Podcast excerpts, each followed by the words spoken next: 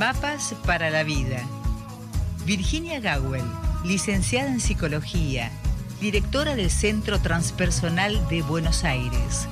Te brinda herramientas para tu desarrollo cotidiano.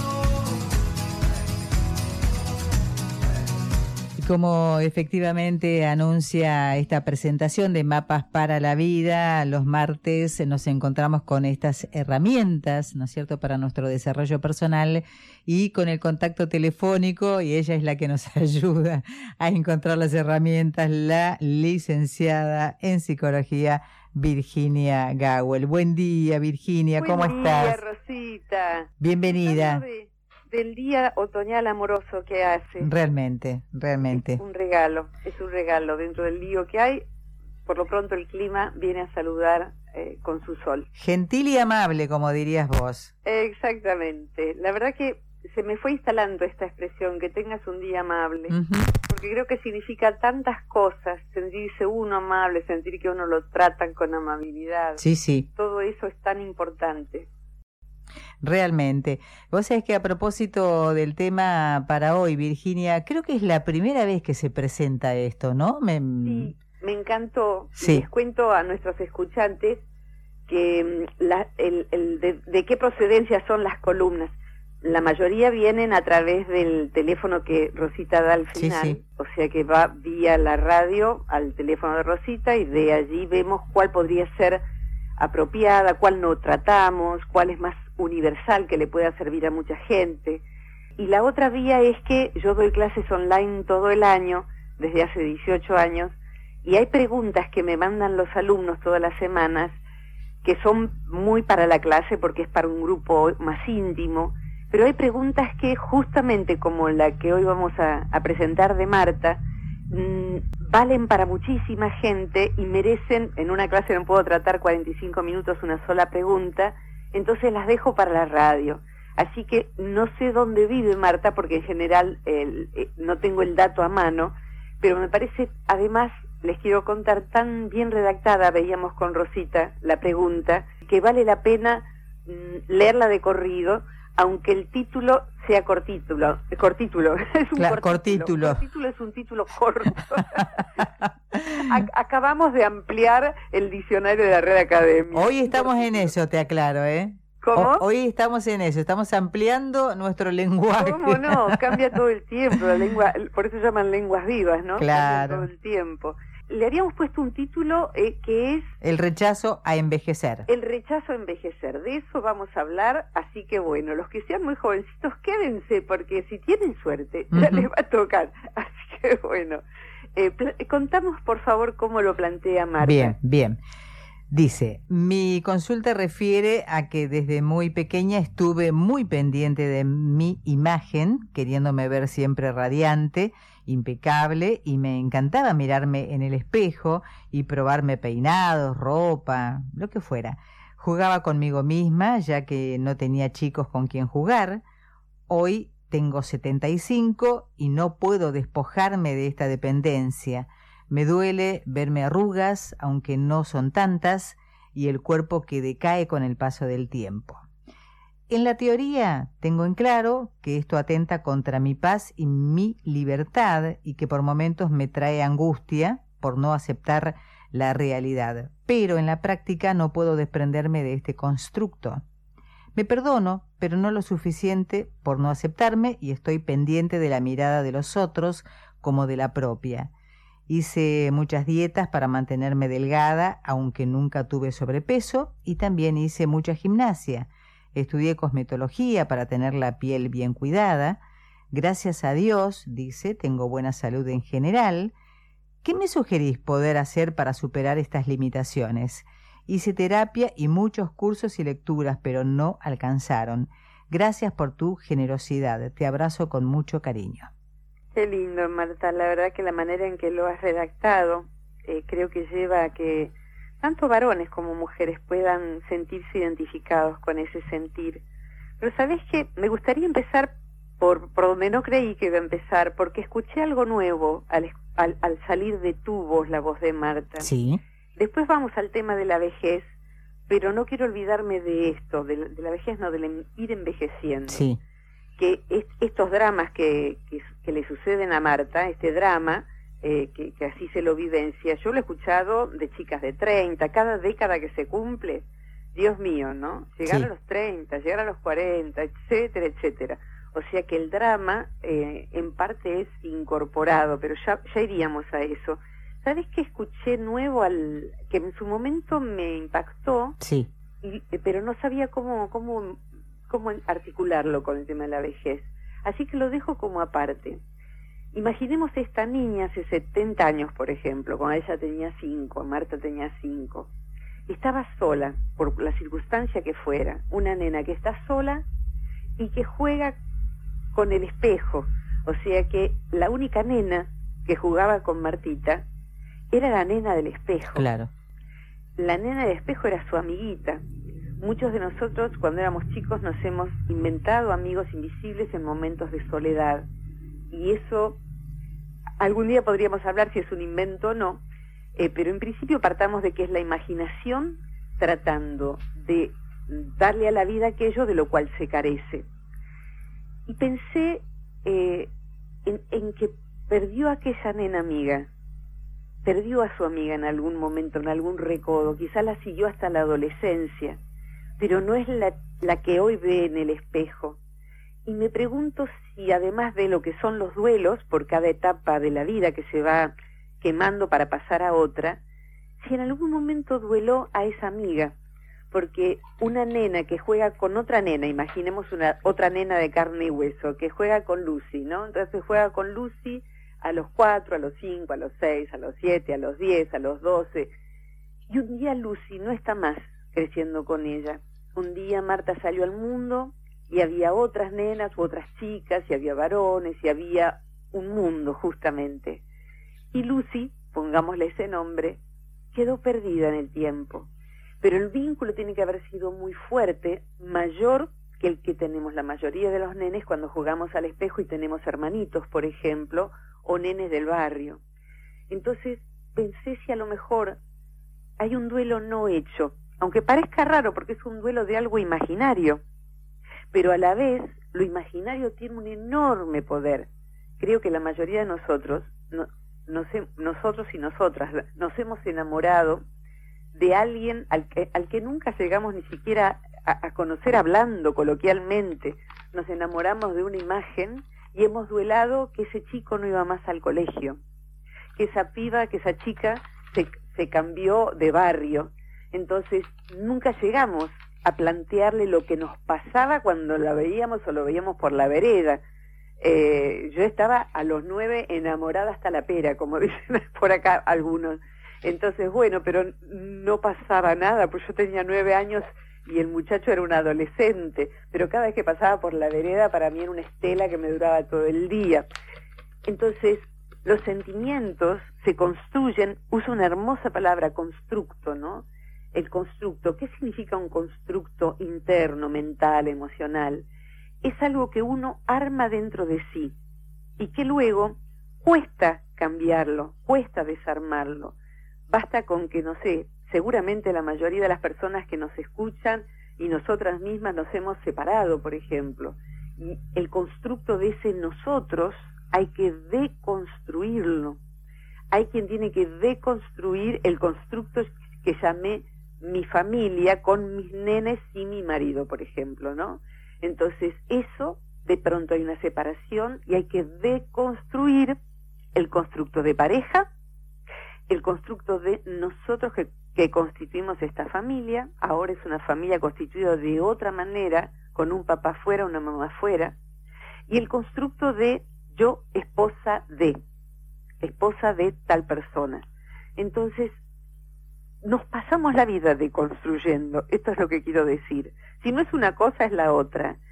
Y tener habilidad para la deconstrucción mental y emocional sería como para otra columna, eh, da mucho más margen de felicidad, porque eh, el, el no poder cambiar el constructo significa el aferramiento a una idea. Y la vida es impermanencia. Ayer subí a Instagram y a Facebook un pequeño videito que hice con la hiedra que crece en mi casa. Hablando de, en, el budismo se habla de la impermanencia, pero no solo en el budismo. Y voy, estoy siempre en el tema de Marta. Eh, nos parece que cuando decimos yo es un sólido, pero no, yo soy un proceso. La Virginia de hace una semana la que hizo la columna en la radio en vivo ese día, no es la de hoy. Me han pasado cosas y esas cosas, y si no me pasaran igual tampoco sería la de hoy. Uno es más bien, como decía aquel, aquel Heráclito de Grecia, un río. Eh, y, e inclusive las cosas que parecen más sólidas, no lo son, envejecen, no, no nos apercibimos de eso. Ni una montaña es un sólido, porque va siendo erosionada, cambian de lugar las piedras, etcétera, etcétera. Nada es sólido, de manera que si nos aferramos a algo, vamos a sufrir. Y en este caso nos aferramos, ya ahora dejo aparte, pero a lo mejor a Marta o a alguien más, le resuena que sí, que no dueló a esa compañerita de infancia, que era ella misma, pero que jugaría que esa no era ella, quizás hasta le puso nombre, y en algún momento no la vio más no la vio más. De hecho, duelar la infancia y duelar cada etapa es algo con lo que tratamos los terapeutas siempre. Uno no duela solamente lo material, uno duela la adolescencia y la niñez tiene un duelo muy fuerte dejar de ser niño. Me lo anotaría para la próxima columna a pedido de Virginia Gawel. dejar de ser niños. Creo que nunca hablamos del duelo de dejar de ser niños también. Así que, mm, Jessy, por ahí, haceme un, mensajito, porque creo que sería como el complemento de esta parte de la columna, Rosita. Y ahora nos vamos a las etapas, la palabra cerramiento. Y, y Lucy, perdón, eh, Marta, Lucy, así que sí, hay que anotar eso. Hay que hablar de, eh, antes que, del espejo. Antes que vos pases eh, al, al desarrollo, yo me quedé enganchada con esto que vos decías de eh, el duelar a esa persona que está en el espejo, porque esa persona es ella misma. Entonces encuentro un punto dentro de, ese dolor de perder la imagen de sí mismo, teniendo en cuenta o, o habida cuenta de que somos lo más importante para nosotros, o sea, nuestra persona es lo más importante para nosotros. Digo, ¿podrá ir por ahí eh, esa eh, incógnita de perder la imagen del espejo de cuando uno era niño? En principio tiene que ver con eso. Acá yo ya me anoté para la próxima, duelar la infancia, creo que es algo que todo el mundo, todos nosotros debiéramos considerar, eh, porque es de los duelos el más complicado, el, de, mm. los duelos de etapas es tan complicado o más que envejecer. Sí. La pubertad, pero no solo por las hormonas y todo lo que podemos dilucidar, que nos centramos ahí en la pubertad en sí, sino en la infancia en sí me gustaría. Así que me dejo tu pregunta para eso. Bien. Eh, porque me parece súper importante y me vienen ahora un montón de cosas hasta bonitas que me gustaría compartirles. Y, y los dejo trabajando pensando los que van siguiendo semana a semana la columna, si duelaron la infancia, si duelaron esa criatura que fueron. Así que, bueno, pensarán, pensarán qué se perdió, cuando se perdió la niña, el niño que éramos. Y cuando leí la pregunta de Marta, que la leí muchas veces porque la leí durante el curso, la leí luego, la elegí. Además, Marta, cuando terminó el curso, me dijo, necesito respuesta a la pregunta, por favor. Y le prometí estar aquí en la radio contigo y con todos nosotros, y ahí está Marta también. Me quedé pensando ahora en la mañana, mientras preparaba las cositas de, del inicio del día, Cambiemos de escenario ahora, dejemos la niña, hasta dejemos por un momento a Marta. Le pido a Marta que se corra un momentito y abrimos un escenario imaginario. Imaginamos que sí se pudo dar el acercamiento a alguien de quien nos enamoramos y sí pudimos construir un, una, una pareja importante que a lo mejor después se deshizo o no, no importa. A donde quiero ir es que es a que sí nos enamoramos de un otro o de una otra, y si en ese enamoramiento lo que hicimos fue constituir una pareja, pasamos años juntos, los que sea, pero con esos años fuimos viendo las señales de el paso del tiempo. Entonces, imaginemos en el escenario, no sé, a Carmen y Edgardo. Carmen y Edgardo se recontraman muchísimo, muchísimo. Mm, imaginemos que son personas de 40 años. ¿eh? Entonces van caminando en esa pareja hacia los 50. Pongo esa franja porque es una franja bastante crucial, ¿no?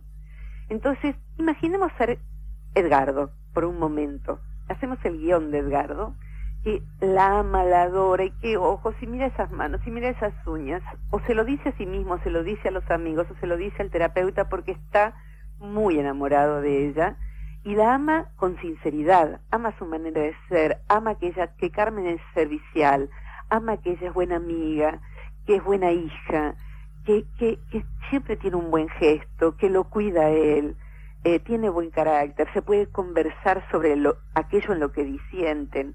O sea, hay un amor, hay un amor y es recíproco. Carmen lo ama por las mismas razones. Y tomemos a Edgardo, pero podría ser al revés. Está un poco más gordita Carmen ahora. O sea que sí, está entrando en menopausia y ha engordado un poquito. ¿Y es, esas canas? ¿Esas canas? Y Carmen dice, mmm, empezó a quedar calvo. Bueno, bueno, pasemos. Eh, sí, está más calvo que el mes pasado. Edgardo, viste que hay un etcétera que sirve para la calvicie y el amor se le va apagando porque él se empieza a quedar calvo, a ella le han crecido rollitos en la panza, empiezan a, no se quiere cubrir las canas y él está un poco arrugado y ella está menos ágil y él eh, se tiene que apoyar para ponerse los pantalones y no antes que era tan atlético. ¿Qué pensaríamos de ese amor que se va disolviendo a medida que el, esplendor de los 40, porque eran, él era un guapazo, y ella era una, como se dice acá, una flor de mina que todo el mundo se da vuelta para mirarla. ¿Era amor eso? Si se empieza a disolver, porque no es ni de construir, a disolver y se empieza a apagar por razones físicas, ¿no? Te, pregunto, Rosita, ¿era amor o qué era? Mm, me parece que atracción. Eh, lindo, atracción. Yo pensé en un montón de otras palabras, ninguna muy presentable. Mm. atracción. era atracción, era hormonas, inclusive hasta diría, eh, a veces se, se arman parejas así y se van disolviendo así, porque ambos están orgullosos de llevar del brazo él a ese minón, como se dice acá, a esa, a esa mujeraza, y ella a él, porque la verdad es envidiada por un montón. Ay, no me digas, está buenísimo, Edgardo, sí, que juega al básquet y qué sé yo, no te puedo creer, qué suerte que tenés, etcétera, porque además es bueno y ella es buena, es buena persona, los dos son buena persona. Pero si esa atracción no es amor, a lo mejor pueden construir el amor, o sea que cuando la atracción se disuelve, alguien dijo y no sé quién, pero valdría, ¿no? Que la atracción sería como la espuma del champán, o sea, de la champaña. Eh, sería eso. Y si uno la deja ir, puede quedar un buen vino apenas espumoso, ¿no? O espumante. Entonces, esa espuma inicial puede que se disuelva. En algunas parejas no, ¿eh? Pero puede que se disuelva. Y si uno aprecia lo que queda después, eso es amor. A partir del enamoramiento a ninguno de nosotros los terapeutas nos produce gran conmoción. Ay, conocí una mujer o me puse de novio con es algo que tenemos para observar. Es un fenómeno repetido, es un fenómeno que un buen terapeuta, cuando abrimos la puerta, decimos, conociste a alguien, porque está en la piel, en los pelos, en los ojos, en las pupilas y en las pestañas. Se enamoró significa un montón de cosas que uno ve y un buen terapeuta rara vez desacierta. O sea que sí quedó flasheado, encandilado y entra en situación de atracción y enamoramiento, primero físico en general. Y eso es la espuma. Y cuando vemos que eso se apaga, vemos que se puede construir el amor. Y ahí incluirá, si es un amor de pareja, porque hay muchos tipos de amor, incluirá el aspecto físico, que va a ir cambiando también. Si ese amor dura, va a ir cambiando, va a ir cambiando el tipo de sexualidad, el tipo de erotismo, nunca hemos hablado mucho de esto, el tipo de erotismo de la vejez, por ejemplo, de los 50 a los 60, de los 60 a los 70 y de los 80 para adelante también hay erotismo, pero va cambiando. Y hay que ir viendo cómo es ese cambio. Y hay que tener inteligencia emocional y relacional para ir viendo cómo cambia el erotismo. Pero ahora me vuelvo a Marta. Si el amor eh, entre eh, er, eh, Edgardo y, Carmen se disuelve cuando se han caído sin, hay un número de pelo que se cayó, en donde el amor, en Edgardo, en donde el amor se le, se le cayó también a, a Carmen, y hay un peso de la balanza y hay una arruga en donde Edgardo va mirando una más joven. Eso significa que no había amor, que había atracción. Cuando nosotros, y ahora paso no a Marta, porque no la conozco y no quiero referirlo a ella, sino si esto te sirve, Marta. Podría ser que le suceda a alguien que le pasa lo que a Marta. Una de las posibilidades es que, de alguna manera, nos enamoramos de la imagen física que hemos irradiado. Se referiría más bien a Carmen yendo con Edgardo y sintiéndose importante y valiosa porque tenía un flor de hombre al lado. Y Edgardo sintiéndose valiosa, valioso por la mujer que tiene al lado. Y en ambos casos es que me envidian los demás, que todos digan, wow, wow, soy valiosa porque tengo semejante hombre, soy valiosa porque tengo semejante mujer, valiosa porque tengo semejante mujer, o valiosa, no importa como sea, es una de las trampas de la autoestima que hemos referido bastante últimamente. Yo me estimo, me evalúo por quien tengo yo al lado. Y quien tengo yo al lado es valioso porque está fuerte, se dice en Argentina, porque es guapo, porque es bella, porque es bello, porque está bueno. Entonces, eh, eso se va con el tiempo, se va con la, con la pelo que caen, los rayos que crecen y las arrugas que salen y no es amor, es querer, el querer brindar una imagen de éxito y de belleza. Y acá es donde quizá le pase a, a Marta, y, y, ahí vamos, por eso ya nos quedamos en ese carril, uno de los problemas que tenemos en nuestro sistema de valores es que buscamos irradiar imagen. Y acá viene una práctica, Rosita. Las distintas maneras que terminan siendo patéticas en que procuramos dar una cierta imagen. Alguien viene de visita a casa a celebrar las Navidades. ¡Ay Dios! Entonces el mantel, los regalos, los platos, la comida, el peinado, los chicos, la casa impecable. O sea, uno quiere que digan qué divina que está ella, qué lindo los chicos, qué buena comida, qué linda tu casa, qué hermosa la mesa. Para que eso se logre, resulta que después de Navidad Año Nuevo queda absolutamente en estado de despatarre y de estrés y con los pelos parados y 15.000 arrugas más que la que tenía. Y él va a buscar dar imagen teniendo el coche impecable y sabiendo de tecnología y a lo mejor haciendo gimnasio o corriendo, lo que sea, para que uno diga, no pasa el tiempo para vos, Edgardo, ¿eh? No puedo creer, mira yo cómo estoy o codeen las chicas y digan, míralo Edgardo y mira a mi marido. Mi marido parece 10 años más, fueron juntos a la secundaria. No puedo creer lo bien que está tu marido. Paramos, Rosita, la vida por eso. Porque alguien comente, porque alguien mire, porque nos admiren, porque nos valoren lo bien que estamos, los jóvenes que nos mantenemos. ¿Qué hay detrás de eso, Ro? El sistema Imaginémonos que si esto fuera la obra de teatro, volvamos a un escenario. Detrás está el diablo con sus cuernos todo rojo, con nariz puntiaguda, restregándose las manos, con una caja llena de billetes de distinta denominación en dólares, en euros y hasta en pesos argentinos totalmente devaluados. ¿Qué te vendo? ¿Estás envejeciendo, corazón? Ven y yo te vendo.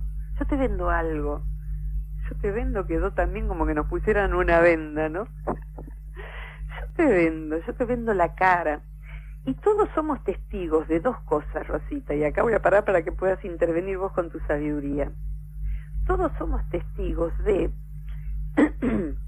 perdón, ver ¿de qué manera, alguna vez lo hemos mencionado, alguien que venía envejeciendo bonito, lindo, a mí me encanta, por ejemplo, ahora 2021, Robert Redford, es un nombre, Robert Redford, Redford eh, eh, Clint Eastwood, son dos hombres que yo veo hermosos. O sea que nosotros en la noche, eh, en, Netflix, allí tiene más de 80 Robert Redford y sigue siendo un hombre hermoso que no se ha puesto, creo que nada, nada de nada en ninguna parte. O sea, uno ve un señor mayor muy guapo. Y veo señores mayores de Hollywood o de la tele local y señoras mayores que cuando de pronto aparecen uno dice, ¿qué te hiciste? ¿Qué te hiciste? ¿Cómo hiciste para llegar a ser un Muppet? ¿Cómo dejaste que te hicieran eso? En el pelo, en el cuerpo, digamos, en el tronco, en los senos y en la cara. Y uno dice, ¿cómo? ¿Cómo envejeció así? ¿Por qué no dejó que la vejez le dejara el rostro bello de la vejez? A lo sumo, a través de cosas de la naturaleza, acompañar la naturaleza pero en la desesperación que describe Marta con mucha conciencia, que no tiene por ahí el que aparece de esa manera, en la desesperación se pone en todo lo que ese diablo, es una metáfora, el, el diablo es el sistema en esta metáfora. Yo tengo mucho para venderte, dice el diablo. Mira, tenemos colágeno, tenemos todo lo que es anti-edad, anti-age anti-age y no pro-age. Pro, pro-age. Por una vejez, por un envejecimiento saludable, en que tengas el rostro bonito, el pelo bien cuidado. Está muy lindo querer estar bien ante el espejo y ante los demás, inclusive es saludable. Pero ¿a qué costo, no? ¿A qué precio? Inclusive hasta monetario. ¿A qué precio? ¿Qué es envejecer bien. Eso es lo que dejo plantado para la segunda parte. ¿Qué es envejecer bien? No va a ser todo esto que nos venden mal. Envejecer bien no es comprar aquello que nos venden maliciosamente. Rosita, ¿querés agregar algo para nuestra segunda parte? Me, surge un sentimiento bastante ambiguo con respecto al paso del tiempo y al, y al impacto que causa en, en nuestra imagen fundamentalmente. Por un lado, el hecho de decir, mm, bien, estoy vieja, no me importa más nada, no me ocupo de mí, nada. Y por otro lado, quiero sentirme bien, me ocupo de mí, pero no el hecho de decir, bueno, le vendo el alma al diablo por estar hecha eh, una diosa del Nilo. O sea, tratar... La diosa del Nilo. Por eso, eh, tratar de estar bien, no achancharme, pero sí estar bien, digamos, hacer lo, correcto o lo necesario, alimentarme bien, eh, salir a caminar, o sea, no, no perder, digamos, no por el hecho de perder la imagen, sino para que yo me pueda sentir bien internamente. Y no, y no por decir antes eh, muerta que sencilla. Antes muerta que sencilla. Claro. Hay algunos memes sobre eso. Sí, por eso. Antes muerta que sencilla. Usaste una palabra que es muy argentina y me gustaría traducirla para, para quienes desde otros lugares no, no conozcan, pero que es muy apropiada. No achancharme, dijiste. Claro. Acá achancharse, les cuento a los no argentinos, o a lo mejor esta, esta palabra no se usa en muchas ciudades de Argentina, no lo sé. Achancharse es quedarse y eh, descuidarse y quedarse simplemente dejado. Se suele se solía decir, estás muy dejada, nena. O sea, dejar que el pelo esté de cualquier manera, que el cuerpo esté de cualquier manera. Eh, y me gustaría pasar entonces, eh, tomando esto que ya lo acabo de anotar y algo que de lo que querría hablar, en esto de amigarse con el envejecer, el, el no achancharse, el no dejarse estar. Así que vamos a ir hacia eso en la segunda parte. Bien, bien. Breve pausa. Breve pausa.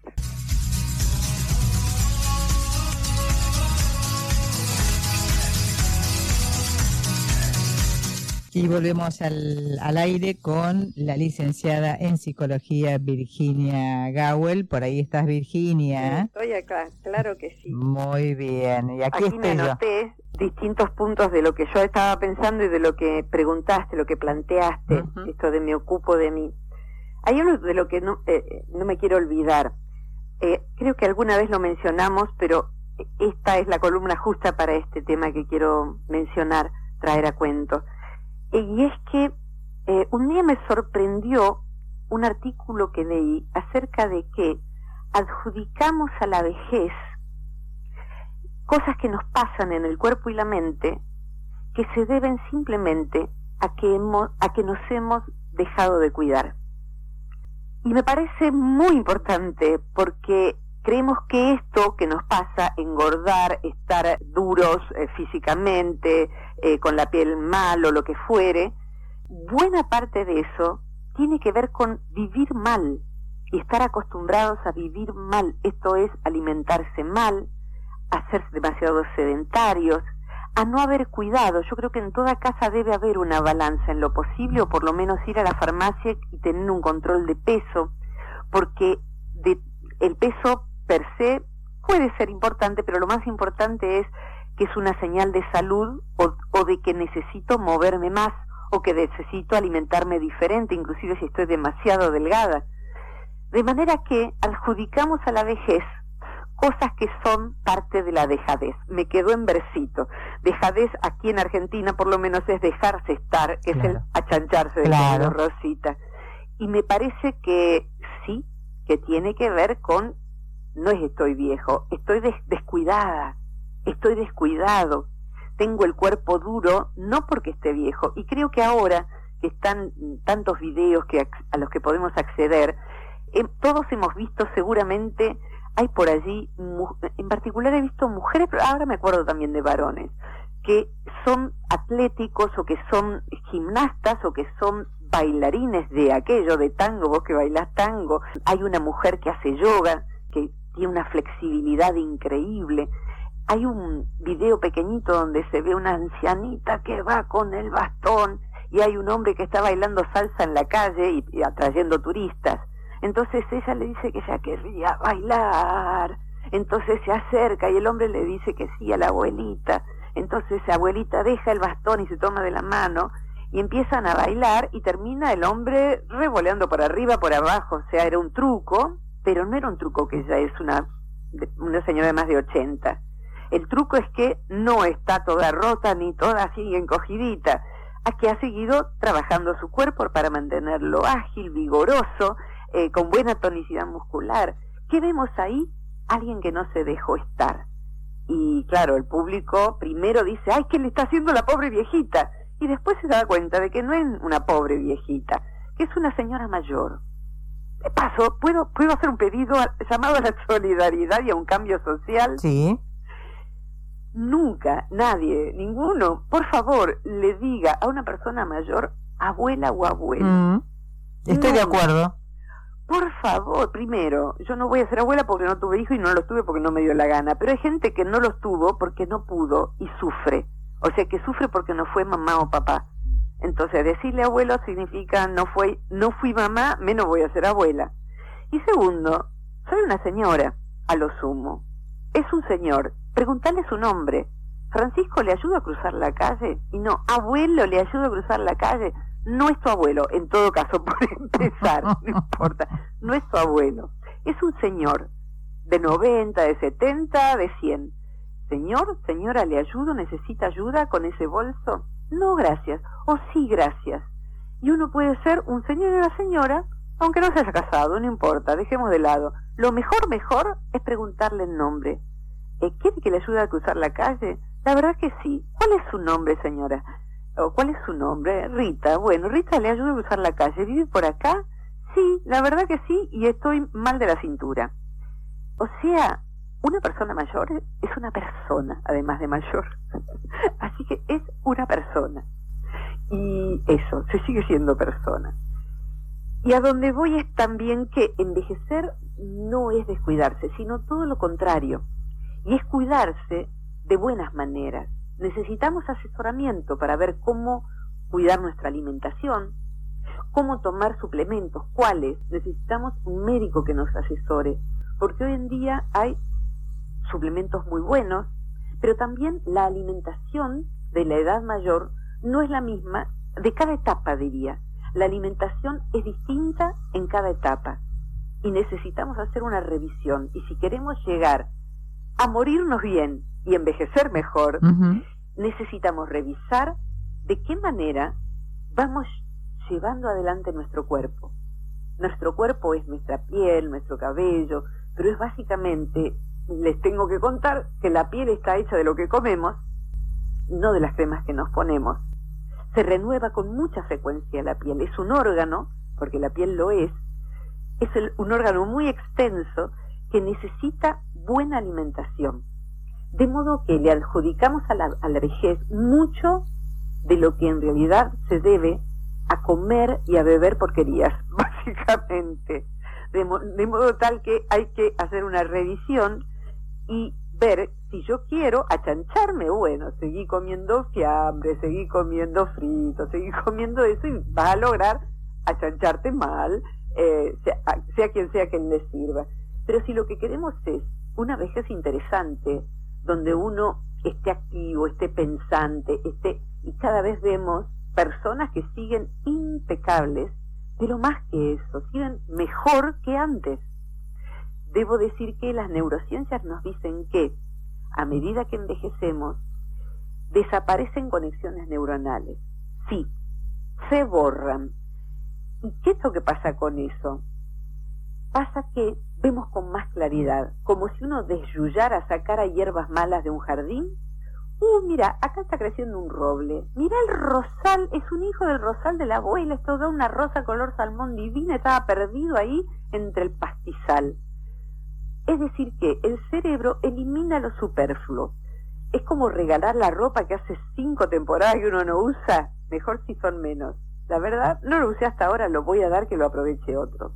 Se desconectan cosas que son innecesarias y por ende uno ve con más claridad hemos hablado ya de esto, de, consultarle a la tía mayor o a la abuela, mira, me está pasando esto, abuela, ¿vos qué harías? Y nena, ¿no ves que tal cosa? ¿No ves que él tal otra?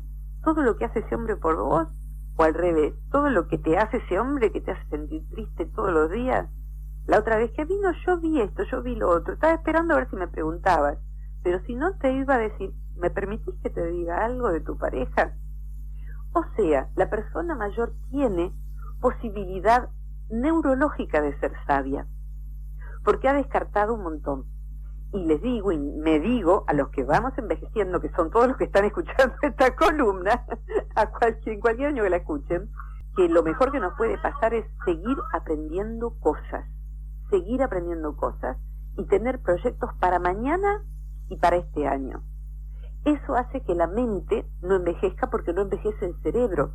El cerebro puede no envejecer si estamos bien alimentados, no sedentarios y, o sea, seguir caminando, seguir haciendo yoga, seguir haciendo pilates y seguir estudiando, aprender algo nuevo todo el tiempo. Pero vuelvo al tema central de, de Marta. Sí, muy bien, todo eso ya lo sé, Virginia. ¿Cómo hago ya leí, me encanta, en teoría yo ya sé todo esto, dice Marta, pero en la práctica no llego a poder hacerme el clic. Posiblemente, no sé si es lo que le pasa a Marta, es que hace falta en algún momento renunciar a la imagen que yo quiero dar. Renunciar no es achancharse, no es dejarse estar. Renunciar es esa imagen que yo quiero dar de 40 años o de 50 años, si tengo 70, 75 tiene Marta, la, la doy de baja, la doy de baja. Yo vi el proceso de envejecimiento de mamá.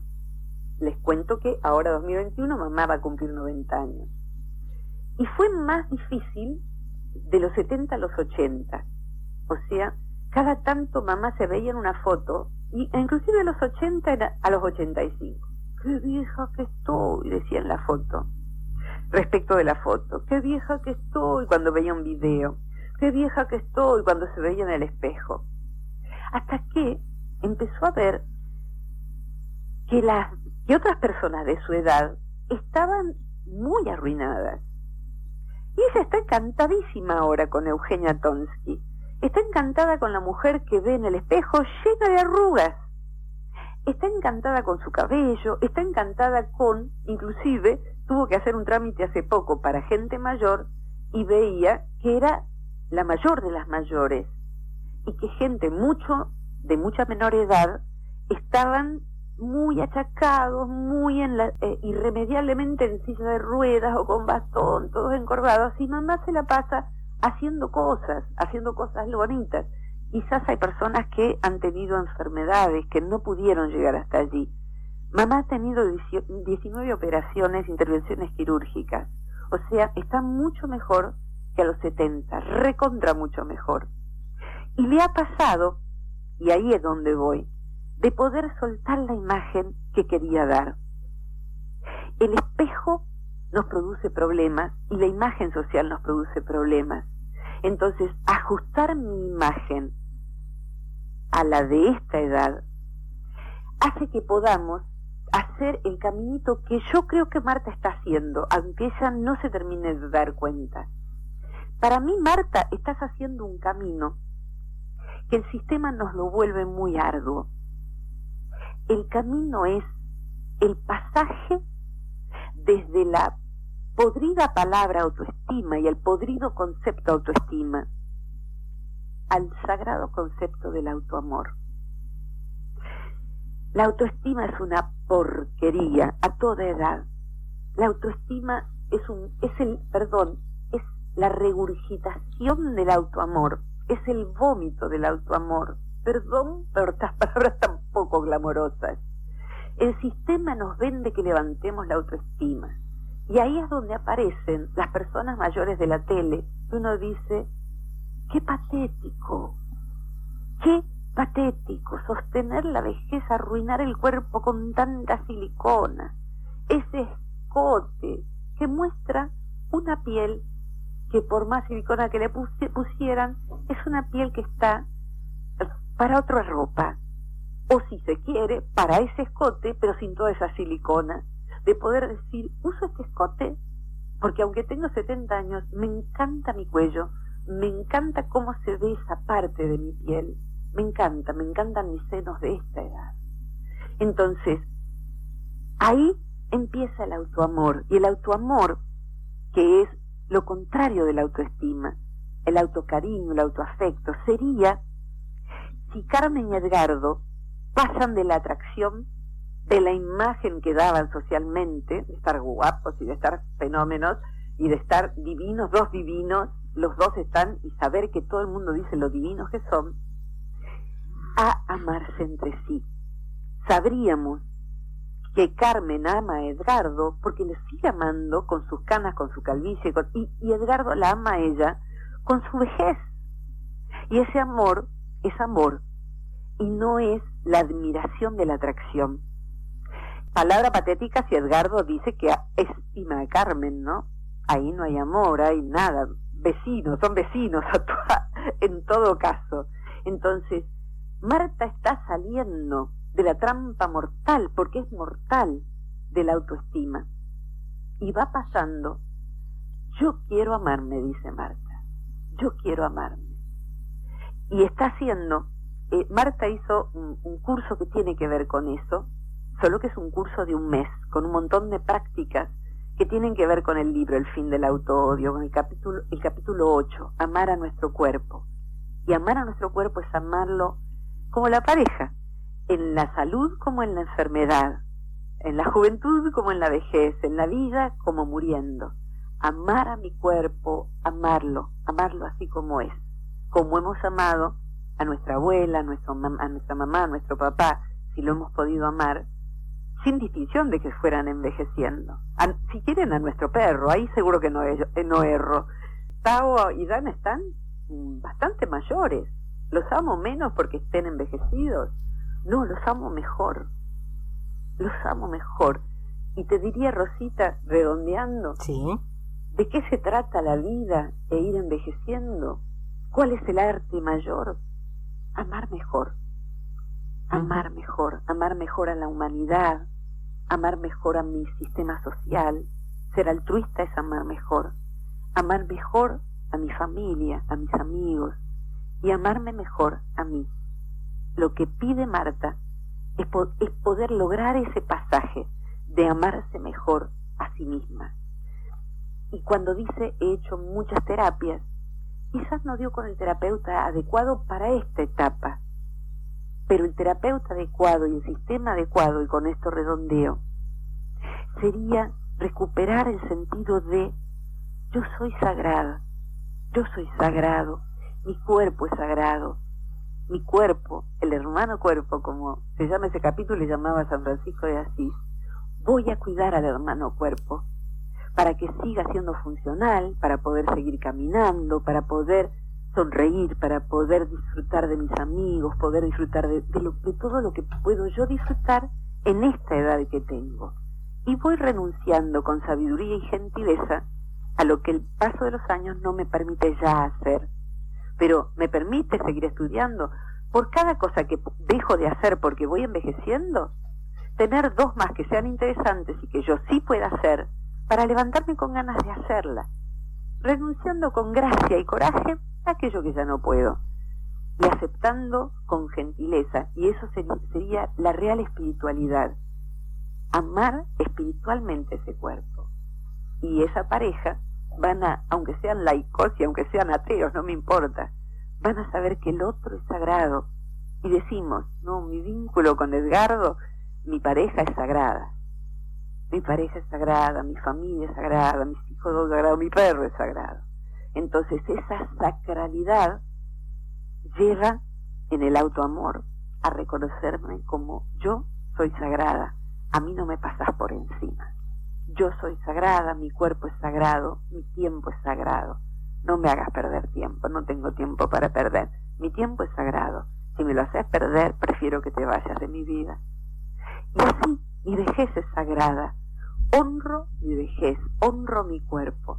Eso sería el punto hacia el cual está yendo Marta. Y le deseo buen viaje. Si el terapeuta no entiende eso, que cambie de terapeuta, porque el terapeuta no tiene por qué ser el mismo y bueno para cada etapa de la vida. Rosita, ¿me acompañas? Sí, una, una sola frasecita que me viene a la mente ahora que es cuando se acorta la vista es cuando se aprende a mirar. Ay, me encantó. ¿Es tuya o la escuchaste? No, no, no, la escuché. Me encantó. Cuando se acorta la vista es cuando podemos mirar. Es cuando se aprende a mirar. Se aprende a mirar. Me encantó, me encantó. Eh, creo que uno va eh, el tema de ejercer el autoamor, la autoestima es, un, es la, exposición eh, social del autoodio. Todo lo que nos invitan para mejorar la autoestima es en general el fomento de lo contrario al autoamor. Y la única manera de envejecer con gracia y divirtiéndose y eh, mirándose al espejo y decir, me encanta cómo luzco esta edad, y tengo un montón de amigos que se encantan y yo también digo, wow, me gusto más ahora que cuando tenía 40, que cuando tenía 50 y miro fotos del pasado y digo, pensar que yo no me gustaba y veo una bella mujer de 30, de 40, 50, entonces, qué pena, ¿no? Porque en esa edad no me gustaba yo a mí. Y me gusto yo a mí y creo que me voy a seguir gustando cualquiera sea la condición.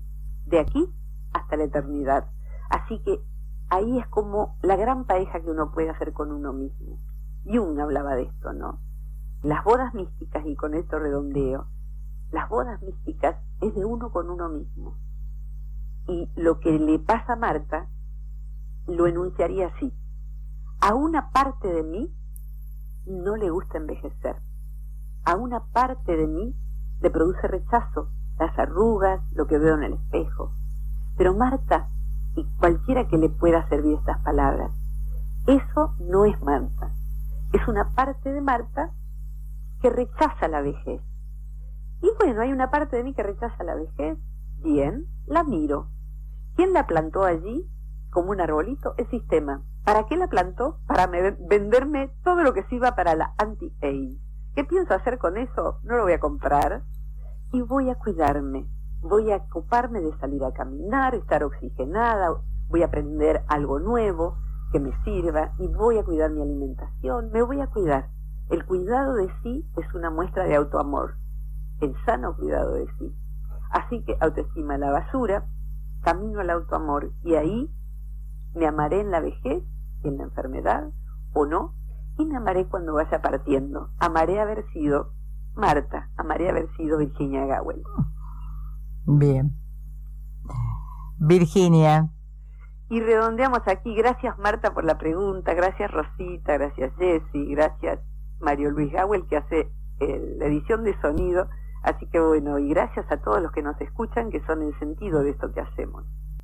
Muchas gracias a vos, Virginia. Eh, yo me despido de vos, pero me quedo con la audiencia para recordarles nuestra vía de contacto para plantear algún tema. Perfecto, un abrazo muy, muy grande. Gracias, Virginia. Muchos cariños. Hasta pronto. Hasta prontito, que tengas un excelente día y un excelente, un excelente fin de semana. Ya se fue, se fue rapidísimo. Muy bien, Virginia Gawel, licenciada en psicología, directora del Centro Transpersonal de Buenos Aires, Mapas para la Vida. Este es el eh, programa de los martes. Si quieres dejar alguna inquietud, más 549 2323 526497.